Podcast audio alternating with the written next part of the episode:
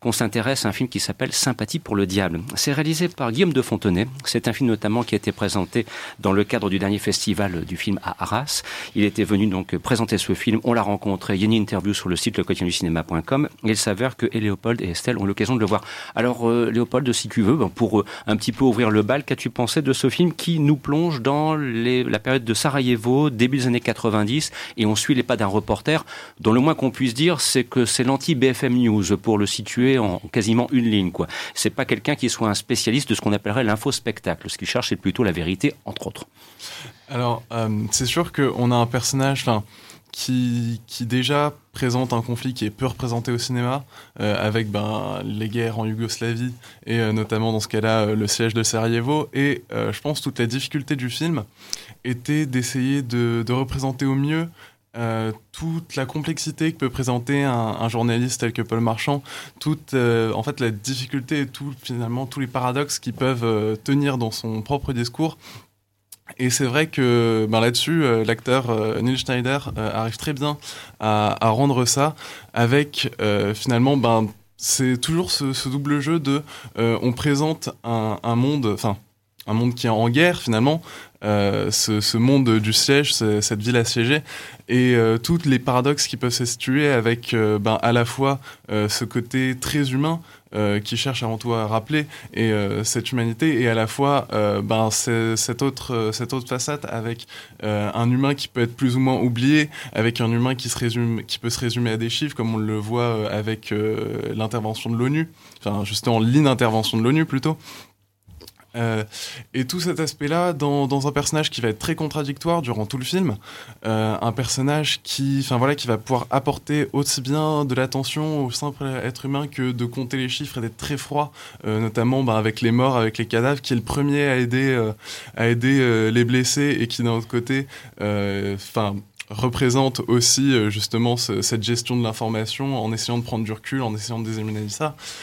Et oui, je pense que de ce point de vue-là, euh, ce film est très bien, très bien réussi puisqu'il arrive vraiment à, montrer euh, tout cet aspect de la guerre et il arrive vraiment à nous plonger euh, dans l'univers tensiogène de la guerre avec toujours cette double facette et, et finalement beaucoup un énorme jeu sur sur le son, sur le bruit durant très longtemps durant le film et je trouve ça dommage même à un moment puisque on ne voit pas euh, les balles, on les entend, on entend des obus, on entend des balles fusées, on entend qu'il y a des snipers, on le comprend, mais à aucun moment on ne le voit sauf à un moment. Et je trouve vraiment que c'est peut-être le gros reproche que je ferais à ce film, c'est qu'il casse toute, euh, entre guillemets, la, l'univers, l'univers tensiogène, l'univers angoissant euh, qui crée et en mettant en fait des images sur euh, sur entre guillemets l'ennemi sur euh, sur le tireur. Et, moi personnellement c'est vraiment le gros reproche que j'aurais à faire. Après je pense qu'on peut enfin voilà on peut vraiment présenter cette angoisse permanente presque je trouve claustrophobique à certains moments avec cette idée de toujours être confiné euh, dans, l'espace. Et, oui de ce point de vue là le, le film réussit très bien son pari alors, de, de, préciser que donc c'est un film qui a pour contexte, je le rappelle, donc le, le, la période de Sarajevo, le siège de Sarajevo très précisément en 1992, que c'est un film donc comme tu l'as indiqué qui résume le parcours d'un journaliste qui va là-bas et qui est confronté à cette opposition entre son devoir d'objectivité journalistique et le fait que face à tant de détresse et de misère et de violence aussi, il se sent dans l'obligation de, de, de s'impliquer. Alors Estelle, est-ce que tu rejoins le, le propos de Léopold ah, pour, pour dire que c'est effectivement en l'occurrence peut-être le film de la semaine pour rebondir sur ce que disait Christophe précédemment. Il y a d'autres films qui m'ont beaucoup plu aussi, mais je rejoins complètement euh, Léopold et je suis totalement d'accord avec euh, l'idée que c'est un film qui est, hum, qui est complexe, qui retrace le parcours d'un journaliste vraiment dans, dans, sa complexité.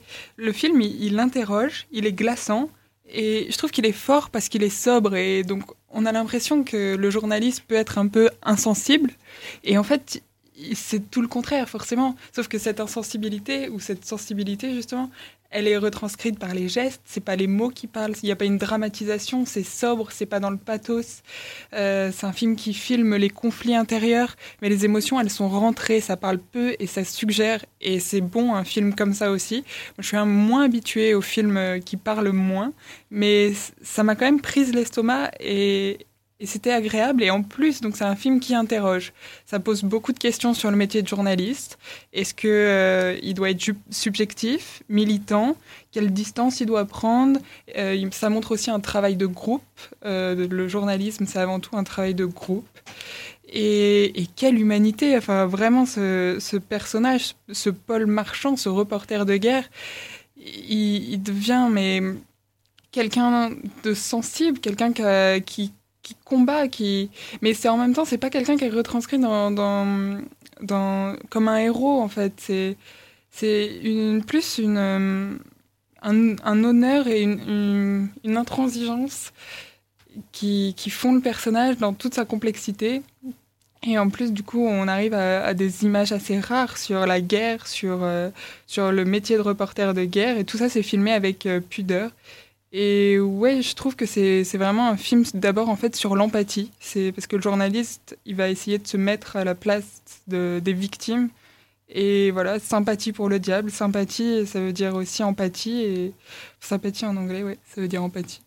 Alors sur ce, de préciser qu'à propos de ce contexte bien particulier du conflit avec Yougoslavie, je me permettrai aussi de, citer, parce que c'est vrai que c'est un, conflit qui a été assez peu abordé au cinéma, mais de citer un film ancien qui date du début des années 2000 qui s'appelle Harrison Flowers avec Andy McDowell et qui est réalisé par Elie Chouraki et qui, hein, qui, est pas mal du tout. Hein, avec euh, Adrien Brody et euh, Andy McDowell. Et je pense que par rapport à ce qu'on a entendu ici, ça serait un bon complément euh, pour justement mieux appréhender encore peut-être sympathie pour le diable.